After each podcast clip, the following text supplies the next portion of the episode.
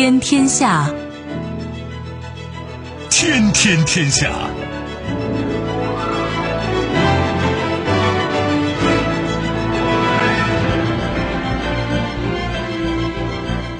历史穿行者，新闻摆渡人。听众朋友，大家好，您正在关注收听的是《天天天下》节目，我是夏萌，和我一起陪伴各位的还有本节目评论员重阳。世界纷繁复杂，新闻随时发生。今天的节目您将听到：拧紧阀门，俄气宣布停止向拉脱维亚供应天然气；压力山大，韩国总统尹锡悦支持率首次跌破百分之三十；剑指中国，美军公布二零四五造舰规划，舰艇总数超五百艘；双减一年，青少年抑郁减少，父母焦虑症状上升。稍后会一一道来。收听节目，您可以使用手机，欢迎使用计时客户端，也可以选择蜻蜓 FM 或者是企鹅 FM，搜索“天天天下”就可以收听我们的节目以及其他相关内容。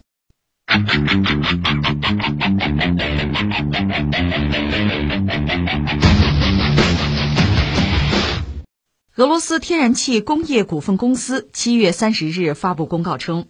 由于拉脱维亚违反天然气供应相关条款，俄罗斯天然气工业股份公司已停止向拉脱维亚供气。俄气当天通过社交媒体宣布这项决定，没有说明拉脱维亚所违反条款的具体内容。此前一天，拉脱维亚方面透露成功避开卢布结算令购买俄罗斯天然气，支付币种为欧元，而非俄方要求的卢布。作为欧盟成员国，拉脱维亚在对俄制裁上态度强硬。拉脱维亚总理卡林斯多次呼吁加大制裁力度，以孤立俄罗斯经济。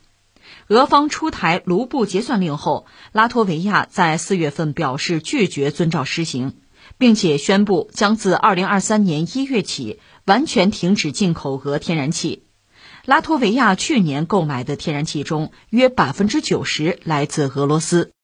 啊，这个是俄罗斯和欧洲继续天然气就能源斗法吧？这回是拉脱维亚哈，嗯，拉脱维亚很小，也以前也算是苏联一个加盟共和国嘛，波罗的海三国嘛，但关系其实一直不好，所以双方你说闹到如此地步也不让人 觉得意外。其实俄罗斯已经断了很多国家的气儿哈，也不在乎拉脱维亚这一个，但是它很典型。你看拉脱维亚方面是怎么说呢？他说，其实原计划是到明年一月份。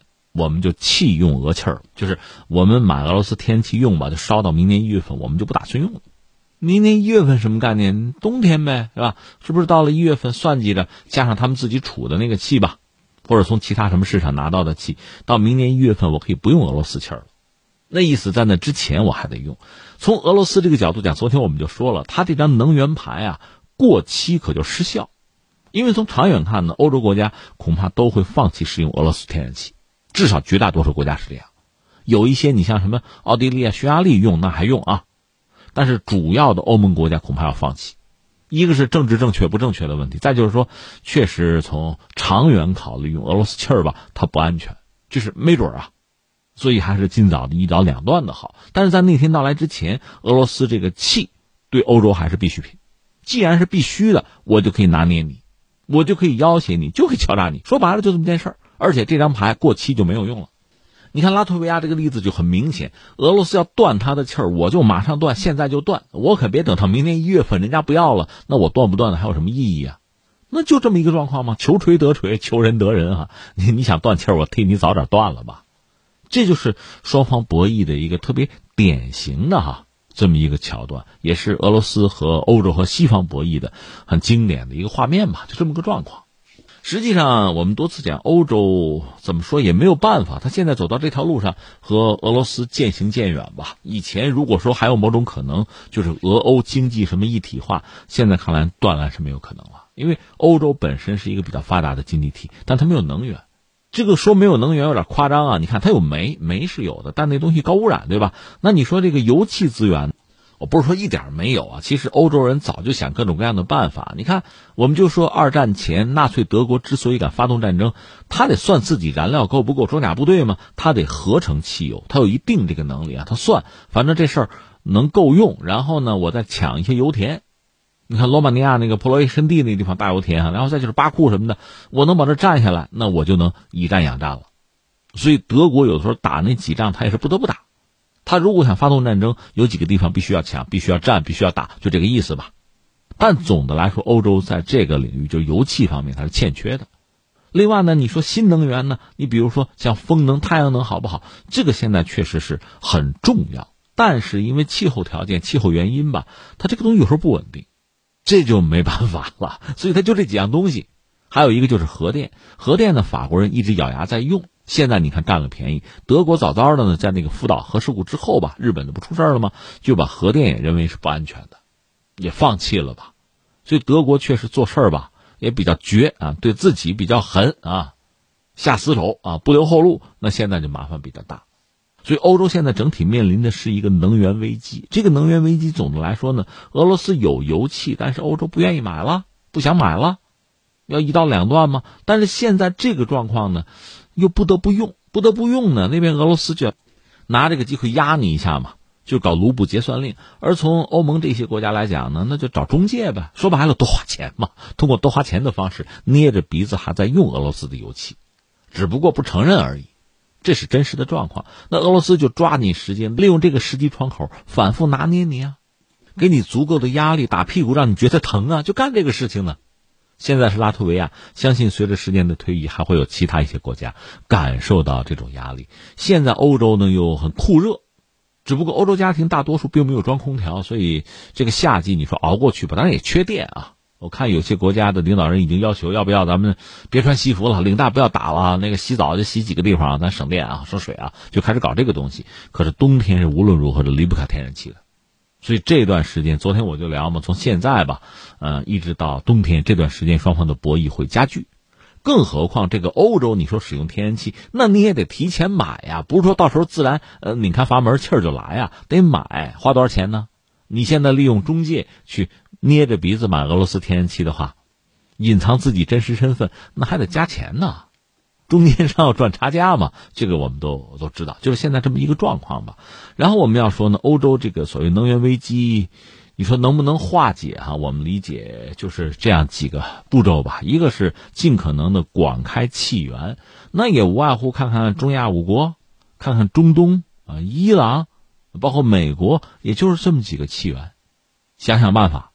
再一个是什么呢？就是新能源。说到新能源，有一个国家你又绕不过去，是谁呢？就是中国嘛。你不管是光伏发电还是这个风能发电，中国是制造业大国，在这方面我们就相应的啊，你要做基础设施建设，你又得找中国。我就问你找不找？你可以绕开不找，但是你要想找的话，那必然就是中国在这个领域具有相当大的优势，这是我们提前布局带来的好处。你看，我们提出三零六零啊，什么碳达峰啊、碳中和呀。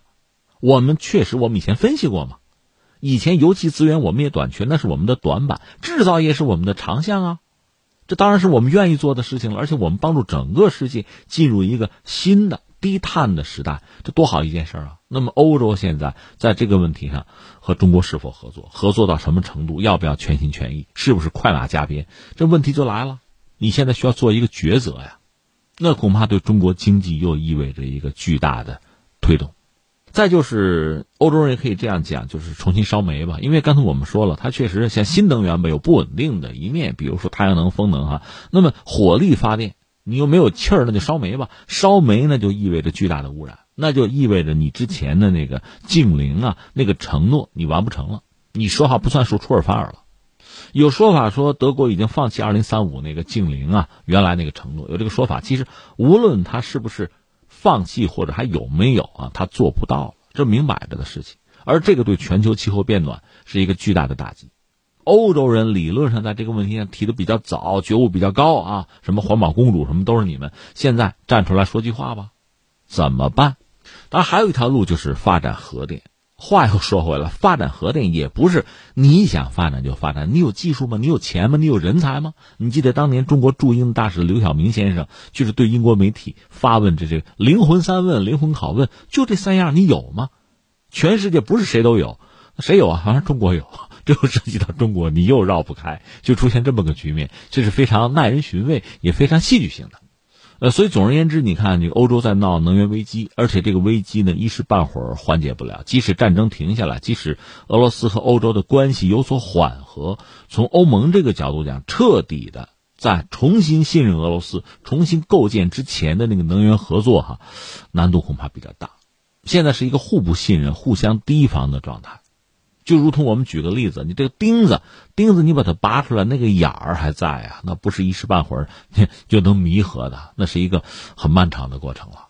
而且现在我们明明看到，俄罗斯也好，欧洲也好，都在重新布局。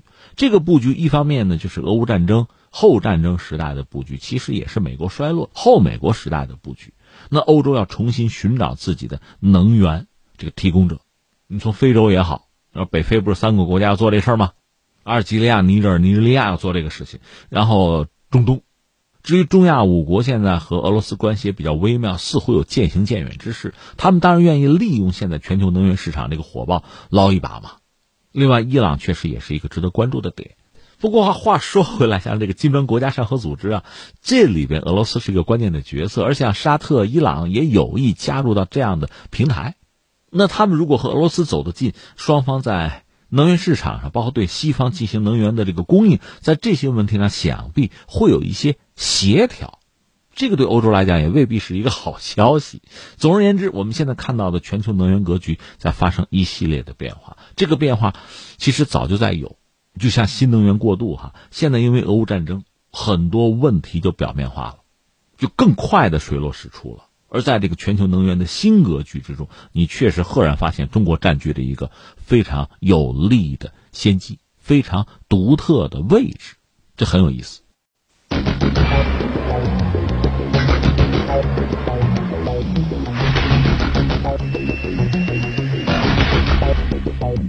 韩国一项最新民意调查结果显示，总统尹锡悦的支持率降至百分之二十八。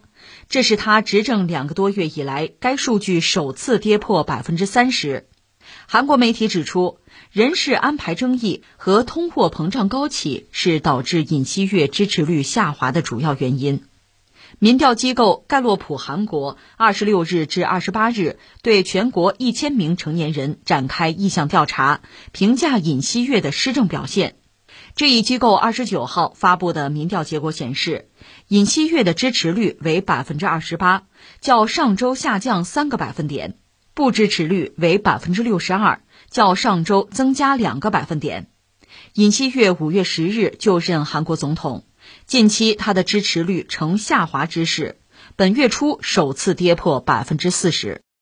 关注一下韩国吧，韩国现在就是总统尹锡悦，他现在支持率百分之二十八，还不到百分之三十，这个就很尴尬了。因为当总统没当多久吧，当到仨月没有啊，也宣誓就职没几天，现在支持率这么低，这就很尴尬啊。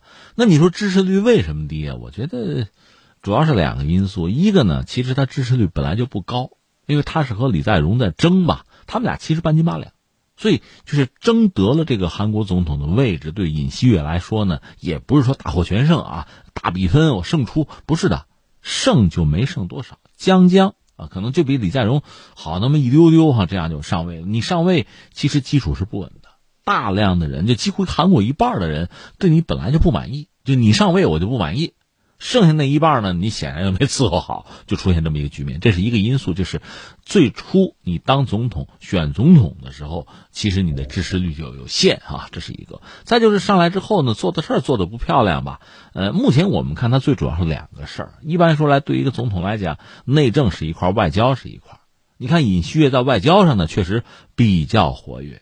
跟美国走得很近，跟日本想修复关系，跟中国这要否定什么三不啊，就是关于那个萨德，待会儿再解释啊，就是做一系列这个事情，貌似很活跃，被认为是史上最亲美的一个总统。这个和文在寅和没有选上总统的那个李在镕都不一样。问题是什么呢？外交这个东西，一方面不管谁来搞，不是说马上能见成果，你可能现在局还没布完呢，呃，这个见效很慢啊。不是那种立等可取啊，一蹴而就不是那个东西。另外呢，他这一味的跟着美国走这种外交政策，当然在韩国有很多人亲美，你这么做呢，那些人可能点赞啊高兴，但还有人不那样了，对吧？而且，你这种亲美的政策，可能美国人最后给你一个笑脸，嗯，干的不错，小鬼。就给你这么一个评价，如此而已啊，没有什么实际的意义，没有什么实际的回馈，这是一个。而另一方面，你说内政外交，外交如此，内政呢，最主要两个，一个是他现在刚刚当上总统，有一个用新人的问题，对吧？你看很多领导上台之后呢，把这个上一波老臣哎清理掉，换我的人，换新人。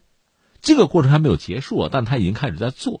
他本身是这个检察系统出身，所以他呢，我们理解一个他没干过，总统这个位置没有干过，在这方面算是个菜鸟小白。另一方面呢，他了解的、他能够任用的人都是检察系统的，这就很可笑了。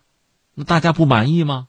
确实，这里面存在着巨大的漏洞。一个是你总是从检察系统里提拔人，那这其他系统受得了，受不了。再就是你那个检察系统啊，监督什么的，它和搞经济啊、搞行政啊，它不一码事儿。我们抓过来那什么用一下，那所谓三权分立，有立法的、司法的、行政这么几块。你是总统，你是搞行政这一块，你老从那什么司法那儿找人，这叫什么？知道的理解他别处也不认识人，就知道这一块啊。不知道的，那你就是任人唯亲呗，你就是拉小圈子呗。而且你想搞行政的、搞经济的那个就治国理政的，他和你搞这个监督的、搞检查的，他不是一个性质啊，不是一种职能啊。你会干不会干，能不能干？你看大家必然会产生这个质疑，和这个质疑相应的，你韩国经济现在表现怎么样啊？通胀怎么样？等等，它肯定不好啊。当然，我们把话说回来，这个事儿你说全怪尹锡悦吗？其实不是啊，冰冻三尺非一日之寒。这个事儿你甚至可以追到谁呢？追到他前任的总统文在寅。但是你是现任总统，我当然跟你算账了。所以这么一来，你看你搞得不好，就尤其是经济民生这块你搞得不好，你任人唯亲，然后你对外呢一味跟着美国跑，就这么个总统乏善可陈，支持率低。大家再回头一看，你当年选上总统，那时候支持率就不高。勉强蹭上来的，所以现在大家对你产生这种 这种质疑什么的哈，否定哈，这好像就不让人觉得意外。下面我说一个但是，就尹旭来讲哈，这是一个特别麻烦的事在哪儿呢？你还没干什么呢？另外呢，麻烦还没来，挑战还没来呢。这个挑战你看啊，我们一个一个理一下。一个我们就说朝韩关系，朝鲜方面呢，它自主性是比较强的，它可不听美国人的。那么大环境，美国和朝鲜愿意对话，韩国呢尽力去帮忙啊推这个事儿。就文在寅时代吧，其实你要说他连个副驾驶都算不上，但是毕竟大环境如果缓和了，美韩关系就不会差到哪儿去，这你日子就好过。现在美国就拜登政府对半岛这个问题似乎不是那么上心，或者他顾不上。那么朝鲜如果想引起美国的重视，进而推动和美国的对话，那他应该要出牌的。从韩国这个角度讲，那就成找麻烦了，找事儿了。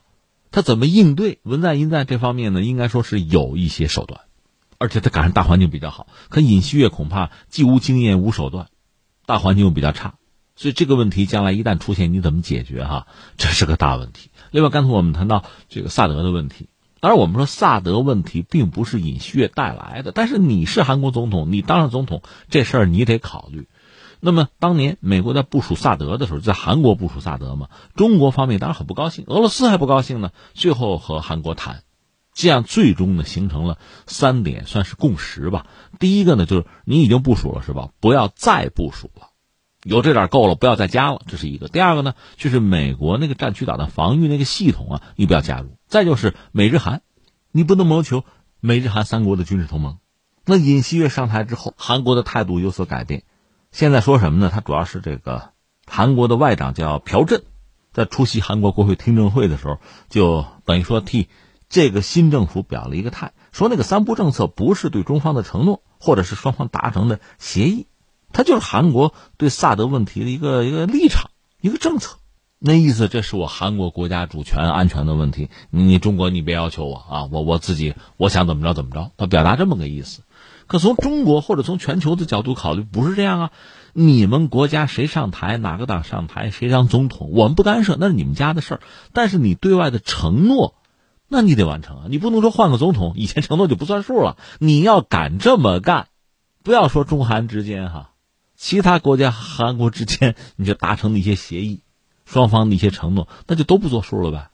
你想，你韩国这个国家虽然算发达一点的国家，你可不大啊。几十年前、五十年代还爆发过战争的，你敢说话不算？那大家说话不算，你想想你是什么结果？所以你看处理这个外交关系很不成熟，话说的很不漂亮，就不会说话。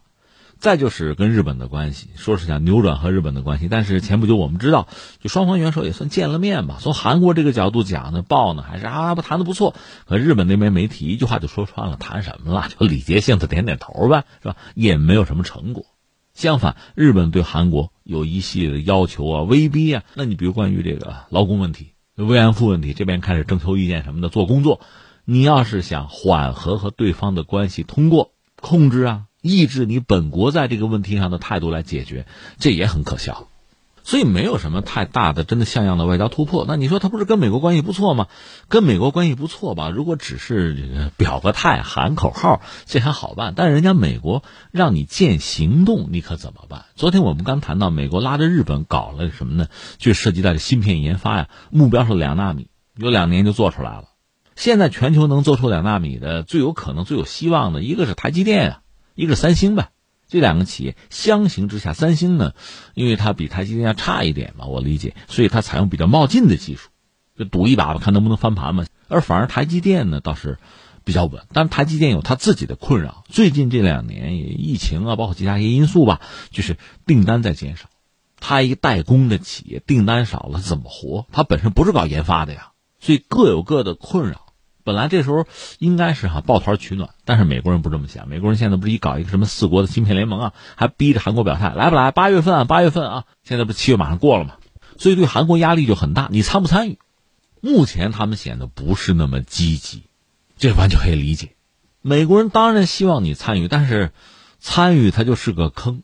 台积电也好，三星也好，如果加入到美国这个计划之中，你真的把自己的一些核心的技术给到美国人，甚至是一些客户的资料给到美国人，那基本上就是自己给自己挖坑，自己把自己要埋了，就这结果呀。那如果美国人拿到核心技术的话，人家能够在自己国内生产，或者说美日联合生产，就没你们什么事儿了，这还看不出来吗？那美国在最终要确保自己芯片安全的问题上，他选择要和日本合作。当然，这种合作我们也只能加一个引号，因为在历史上恰恰是这七八十年代，日本的半导体这个行业崛起之后，遭到美国非常残酷的打压。韩国半导体之所以能够发展，那就是美国的扶持，扶持的目的就是打压日本，就从日本身上切的肉给到韩国人嘴里嘛，就这么一件事儿嘛。他这次选择日本是为什么？因为日本也不行，和台积电和三星比起来，日本的企业在这比较尖端的几纳米制程这个问题上，其实达不到最高水平。日本倒是曾经走到前面过，但是后来这不是被阿斯麦之类的给颠覆了吗？在那之前他们还可以，现在其实也不行。他们现在确实需要抱美国大腿，而且是诚心诚意的。但就算美国、日本加在一起，能怎么样？这不好讲。能不能按时把什么两纳米做出来是一个问题，更何况那个摩尔定律可能也做到头了，就到了极限了。这个我们先不操心啊。可是不管怎么说，对全球现有的这个格局、供应链都会形成冲击。而目前这个格局里边，台积电、三星啊，本来是在这个金字塔塔尖儿的。那美国人强行这么做，其实对原有的格局啊，对这个供应链可能会产生破坏。波士顿咨询集团有一个报告，给了个数据，说什么呢？在美国运营晶圆厂啊，十年的相关成本，比在我们台湾、比在韩国或者在新加坡。要高百分之三十，比在中国大陆要高百分之三十七到百分之五十，就经济成本差距就这么大。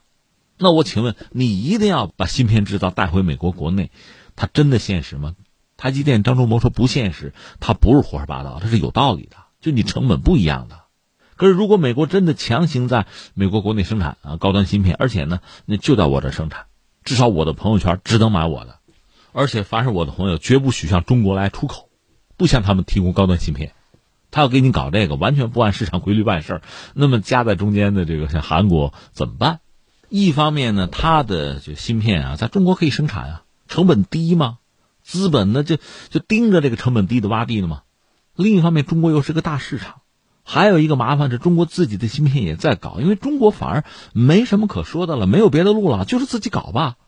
等到中国真的把自己的东西搞出来，韩国怎么办？我这么说，如果现在韩国选择和中国合作，在中国需要的时候帮你一把，那从市场、从政策、从各个方面是有回馈。即使将来中国在芯片领域做到头牌了、头把交椅了，相信依然有你的位置。那如果你现在呢，一方面要帮着美国人为虎作伥，那双方进入对抗模式，那就没你的位置了。那等到中国这边搞起来，美国那边搞起来，你就完了，这不明摆着的事情吗？可是你像尹锡悦这样一个人，他不是号称亲美总统吗？他这么上的台，你让他彻底改邪更张吧，他可能确实有困难。一个呢，有一个胆量的问题，敢不敢？另外还有一个什么认知的问题，他根本想不到他那个固有的观念之外的东西，他不会那么考虑问题，那就纠结嘛，那就矛盾吧。又加上做总统没有做过，行政这算是菜鸟嘛？以前都搞检查的嘛，所以这些因素摞到一块儿，支持率低哈，这还是好的，这还没遇到真正的挑战呢。下面挑战会来的，八月份美国就逼你，哎，四国联盟加不加入啊？等到明年你再看啊，今年美国人还加息缩表呢，假设明年就美国通胀真有缓解，他马上还会印钱，你看着，那全球经济的这一波一波的考验麻烦，对韩国这样的这个经济体的冲击。你可以想象，话说当年九七九八年金融危机的时候，韩国是怎么度过的？哎，有一部著名的电影叫什么《国家破产之日》，这韩国人自己拍的，就当时一个真实的写照啊。到你躺在病床上，大家趁你病要你命，什么国际货币基金组织啊，什么金融大鳄呀，吃你肉的时候，你可能觉得疼，你都喊不出来了。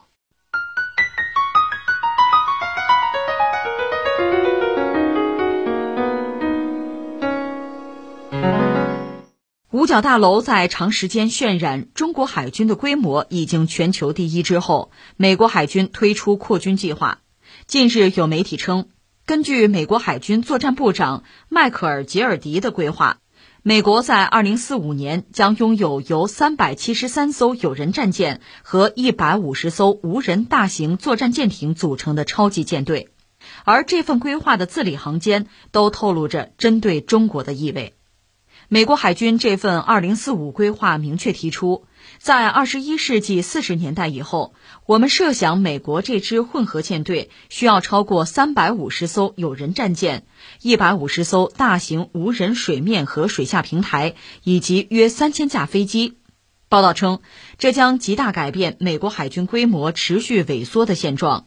当前，美国海军仅有不到两百九十艘作战舰艇。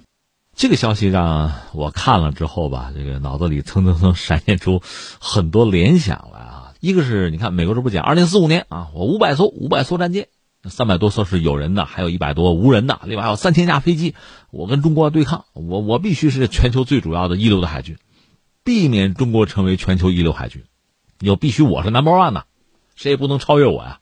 这个让我脑子里一下子就产生了两个联想，一个联想是什么呢？应该是一八八九年，就是，呃，英国当时英国大英帝国嘛，全球最强大的海军国家，他曾经提出一个两强战略。什么叫两强呢？就是我英国海军哈，我的这个舰艇啊，吨位吧，就规模啊，我得相当于排我后边的老二和老三他们俩加一块的和。你看全球海军力量排名吧，我是老大是吧？后边有老二有老三是吧？其实呃，主要有一个德国快速的在追赶英国，搞造舰竞赛嘛。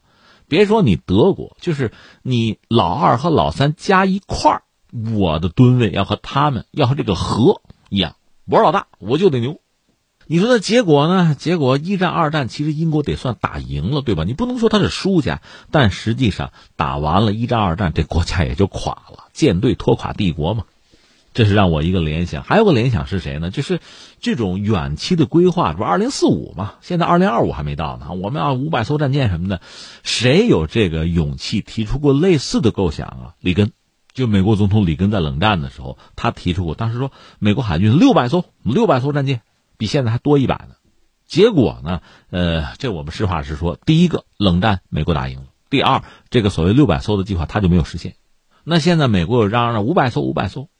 所以这给人一个直接的感觉呢，一个这是冷战思维，第二个呢也不排除有虚张声势的成分，呃，拉对手进入什么军备竞赛啊？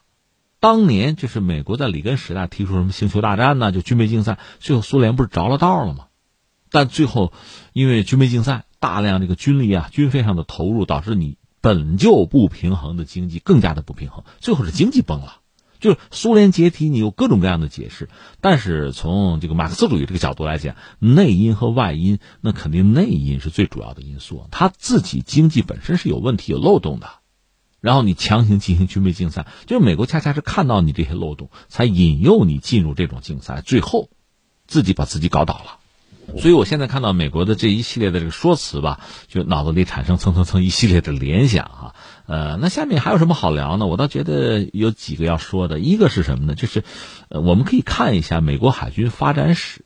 你说你要讲历史吗？啊，那么讲太复杂太累哈。就在美国海军发展史上有几个关键的节点，我们要强调一下。那历史很漫长，是吧？这里边呢事件呀、人物又非常多。那我特别想提的是以下这么几点，这几点描出来之后，美国海军的这个发展史，你可以看到它的发展啊。因为美国本身呢，它建国的时候就十三个英国的殖民地在北美嘛，那很小的，算农业国的。它什么都不是。你看那阵儿的一帮国父说：“我们不跟欧洲人打交道啊，我们不跟他们联系。你也得联系得成啊，你就是个小殖民地嘛。”独立之后呢，就一点农业乏善可陈，甚至最初还搞了一条中国皇后号，跑到中国和大清国做生意，看看能不能提振一下自己的生意哈，也找一找贸易伙伴。这事儿他们都干过。后来呢，美国人开疆拓土，有那个西进运动，就是抢印第安人吗？最后这个国土面积抢的抢了墨西哥二百三十万平方公里呢，呃，然后还买从拿破仑手里买买领土嘛，就是这个国家越做越大。另外呢，确实搭上了工业革命的车，尤其是第二次工业革命，你看它的钢铁啊，它的这个电器，这做的都比较好，这就崛起了。到了咱们打甲午战争的时候，一八九四九五年的时候，美国等于超越英国，成为全球最大的工业国，GDP 也成为全球第一。但这个时候，它的海军力量其实很一般。可是你要知道，有强大的这个钢铁啊，这个制造能力啊，你说造大舰队那不是太困难的事情。那有一个节点，我现在要说是什么呢？一九零四年、零五年是日俄战争，日本打败了沙俄。日本当时这个自信心啊、野心爆棚啊，打败沙俄之后，这太平洋就我的吧，开始跟美国一系列在太平洋争。美国也知道日本是个。拥有巨大野心的哈，因为那军国主义国家嘛，日本海军没打过败仗，打败大清国，打败沙俄，所以在一九零七年到零九年，当时美国策划了一场什么大白舰队的环球航行，当时美国总统西奥多·罗斯福这哥们是个海军迷，他就把美国海军最强大的，其实当时美国就太平洋舰队、大西洋舰队哈，把大西洋舰队的军舰都调过来，和太平洋舰队组成一个很强大的战列舰队。它的核心是十六艘战列舰，刷成白漆，和平嘛是吧？然后在全球航行，还有各种各样的这个护卫啊、辅助的舰只，这是大白舰队的环球航行。曾经到过日本，把日本镇住了。日本一看美国 这这军舰太厉害，工业实力强大啊，打不过他，那就友好亲善吧，对吧？所以日本当时对美国的国策，忽然就捏着鼻子就放下身段，就是舰队威慑带来的结果。所以那次大白舰队的远征是美国海军实力的一次。大爆棚、大爆表，啊，全球宣誓，那是一次值得一聊。然后上个世纪二十年代呢，有那个伦敦海军会议，其实先后开过两次，我不多说了吧。这个事儿哈，美国人抓住机会，美国人获得了和英国同样的舰队规模。就当时你看，全球最主要的五个列强嘛，就是五比五比三比一点七五比一点七五，美英海军的规模是一样的，就美国争取了和英国一样的规模，我有这个权利。在全球海军里，我和英国同等是最强大的，是俩五。日本呢给到一个三，法国、意大利是一点七五。那通过法律的形式把这事儿就固定下来了。当然到二战前这个东西就作废了啊。但是美国利用这个机会获得了和英国平起平坐、并驾齐驱的机会，就海军啊。所以这个节点很重要。还有一个节点是什么呢？就是四零年吧，就二战爆发，当时英国、德国打仗，德国潜艇把英国就封锁了。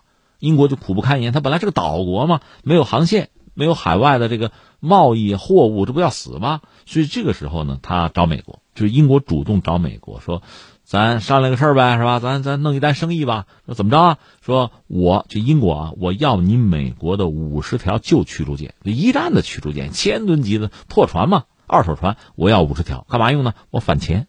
那我能给你什么呢？我给你八个我的西半球的海外基地。就是英国辛辛苦苦大英帝国这么多年攒的家当哈，这个海外基地我给你，后来我记得还加了两处，就是给到美国，所以美国等于说，用五十条旧驱逐舰换了英国多年积累的这个海外的基地，那你说英国蠢啊？他其实也不蠢，他通过这个方式呢，一个是把军舰确实拿到手反钱嘛，另外把美国等于拖下水了。那美国还中立吗？不中立了，帮了英国人了，而且海外基地给你了。但是从美国来讲，哈，这我提醒大家，动不动你说什么舰队啊、航母啊啊，都很重要，核潜艇也很重要。另外，海外基地很重要。你那么多的军舰，你没有海外基地，你怎么出去跑啊？你看，我们去亚丁湾护航，我们就带着自己的补给舰出去，后来在吉布提搞了一个站点啊，我们这算有一个立足点，不容易，得有海外基地，特别是一支全球性的海军。这我们简单几句话吧，找了几个点。说了一下美国海军怎么崛起，那么还有一点我要说什么呢？你说说海权论吗？马汉那个海权论再早一点，那个我不说吗？英国有个地缘政治大师叫麦金德，提出过世界岛这么一个理论。他是英国人，英国人占不了世界岛，所以英国人担心的是在世界岛出现一个强权，会威胁到自己的全球秩序。而美国也是个海洋国家，他和英国人心思是一样的，都是这种海洋秩序，都担心出现一个在世界岛的大陆的强权。这个强权以前很可能是沙俄，那现在他们当然担心俄罗斯也好，中国也好，特别是呃两家抱团嘛，他们有这个担心。而从中国这个角度讲呢，我们恰恰既不是一个纯粹的内陆国，我们也不是一个真正的海洋国家，我们是一个海陆复合型的国家。这个从海洋秩序国家，就是英美来讲，确实也很怕，所以他们要加强自己的海军力量。他们很担心自己的竞争对手的海军实力一旦超越了自己，原有的海洋秩序就不存在了。那他们可什么都没有了。如果海洋不是他们的盟友，那就是他们的敌人呐。海洋成为他们对手的盟友，那就是他们的末日啊。那你说，那最后我们还要回到这则新闻的二零四五，人家美国五百艘战舰是吧？这对中国形成巨大的威胁啊！而且你不是说了，他们有大量的海外基地？对呀，他们得有几百处啊，各种算法不一样，大约我看这个数据说八百处总是有的吧？那这对世界形成一个巨大的一个监控体系啊！那你说，那谁也别崛起了？其实我倒觉得倒不必太焦虑。三点，第一点呢，从历史上讲哈，就这么庞大的舰队，包括海外基地哈，你说，呃，一个一个打，那打到什么时候啊？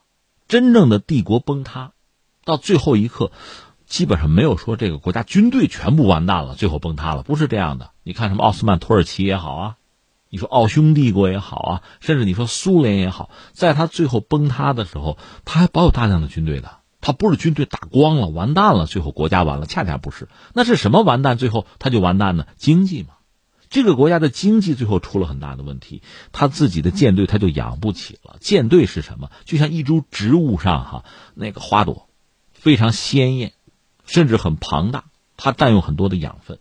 最后你这株植物完蛋了，你根本养不起了。这朵花没有养分输上去了，它自然就枯萎了，就完了。所以，如果说有一天美国出了问题，它首先是经济上的衰落，这个衰落带来一系列就是说多米诺骨牌式的效应，最后殃及它的舰队、它的军力，很可能是这样一个局面。最典型的是英国嘛，辛辛苦苦搞那么一堆海军基地，最后呢给到美国人手里了，没办法，自己没法搞了。再有一个是什么呢？就是对我们来说呢，做好自己的事情。我们多次讲过，我们也不想颠覆什么秩序，我们也不想取代什么人，我们要做好自己的事情，维护我们自己的利益。如果一定要画，你比如中美之间什么第一岛链啊、第二岛链等等等等，这些东西是就是自然地理条件，你看它天然存在的，它也一度成为西方国家遏制中国的这个锁链。但是当你实力足够强大的时候，不管你的商船队啊、你的海军啊。包括你的远程导弹啊，这个岛链其实存在的意义就不大了，或者说它只是一个自然地理概念。那你看，在第一岛链内或者在第二岛链，当你的军力甚至都到饱和的程度的时候，对方其实已经无力介入。对我们来说，只需要获得局部的优势就够了，而这个局部优势其实反而是唾手可得的。翻回来再看这个岛链，不过是个此消彼长的一个标记而已。当你的力量达到。饱和甚至超越的时候，对方显然就会成为一个退却之势，就这么回事此消彼长。最后第三，我还特别要说什么呢？美国现在最要命的，它不是一个制造业大国，当然它能够制造尖端的舰船，这个没有问题。但是，比如最新的那个福特级航母，大家一般认为它的那个电磁弹射是新技术，但是呢，可靠率不是很高。而且它，你像中摩尔特级导弹驱逐舰，一万四千吨，全球最大、最先进啊，造出来还漏水。而且整个的这个思路就出了问题，所以最后只能造两三艘就草草了事，就这些问题反而是制约美国的海军建设。它确实发达，它先进，它走在前面，它很容易走错路，很容易丧失时机，而且消耗大量的成本，这是跑在前面的宿命和悲剧吧。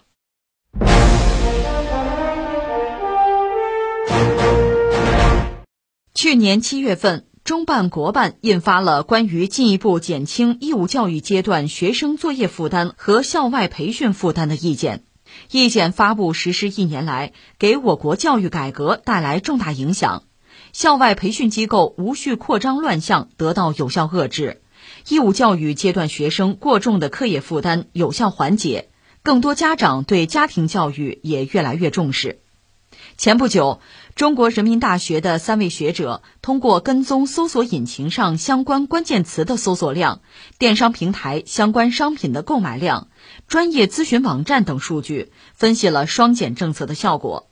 研究发现，双减政策实施后的这一年，青少年抑郁症状减少了百分之七十八点六，这主要归因于减少甚至不允许布置课外作业带来的学业负担减少。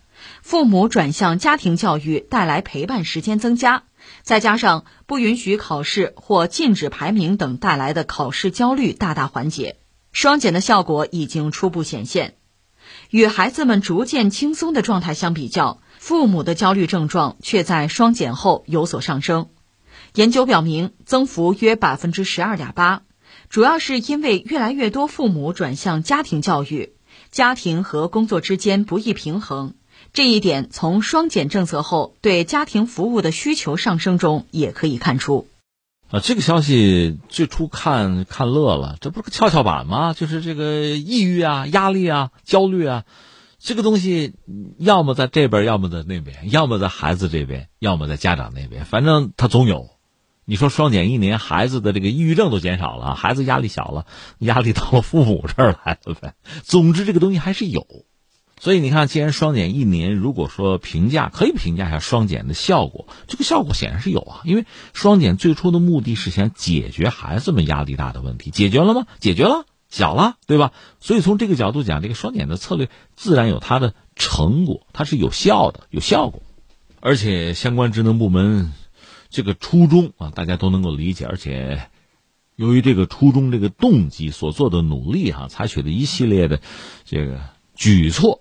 啊，雷厉风行，所以它确实是有效，这个我们都看到了。然后我们说一个但是，但是我们还得实事求是啊。你比如说，以前家长就给孩子们报课外班，通过课外班呢提升孩子们的成绩，你可以说这叫内卷啊。现在不让报课外班了，那就一对一吧，那意味着更高的成本，这个成本肯定家长来掏啊。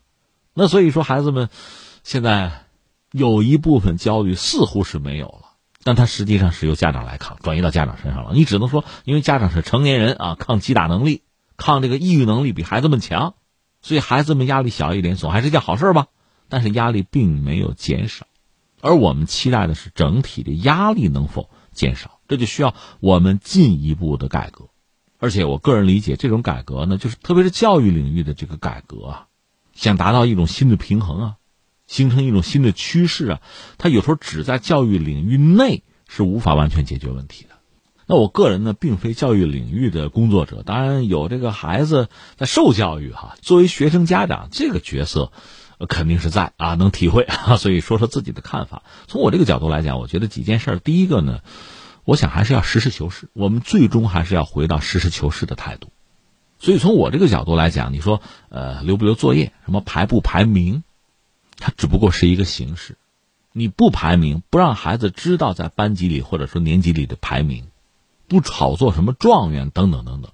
从孩子的心态、孩子心理发展的角度讲，自然有它的意义。但是你很清楚，排名是真实存在的。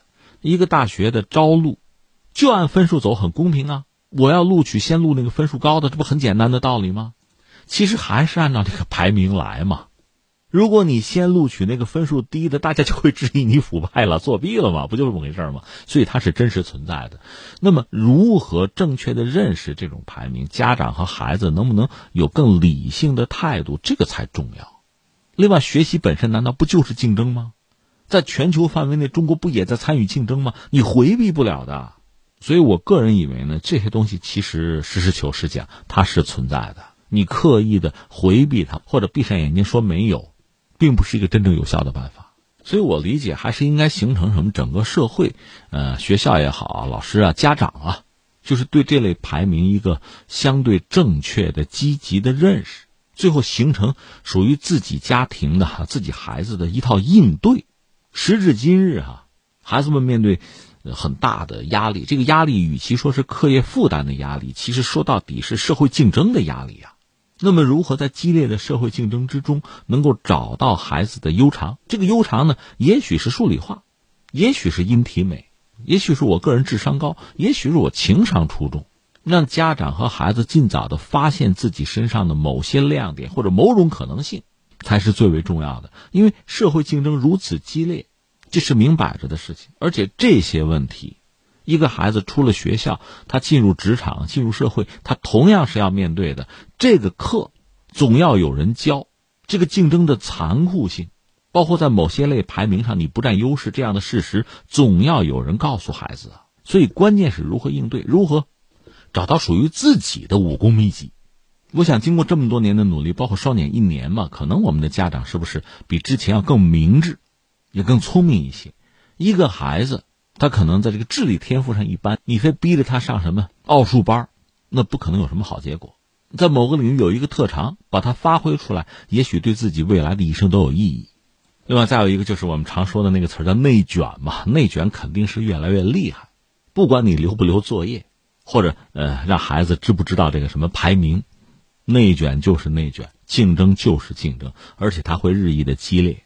这是必然的一个趋势，怎么应对，怎么化解，这才是问题的关键。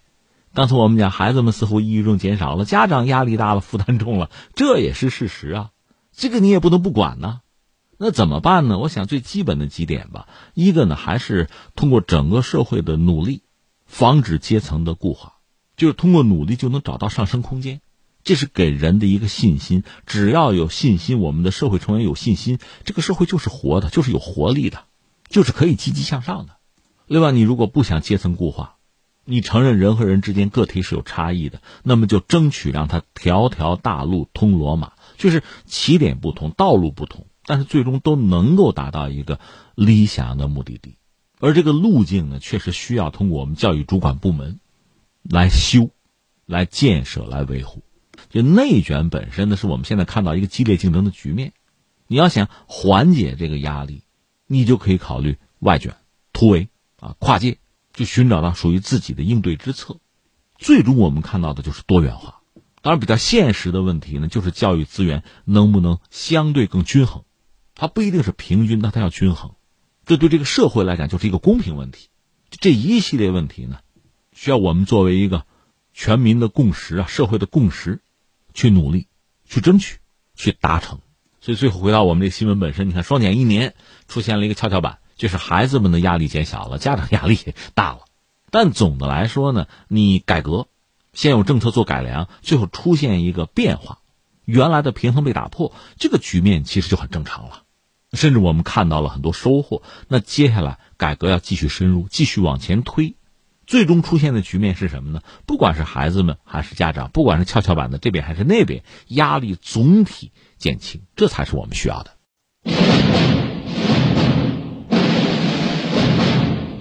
好，听众朋友，以上是今天节目的全部内容，我们明天再会。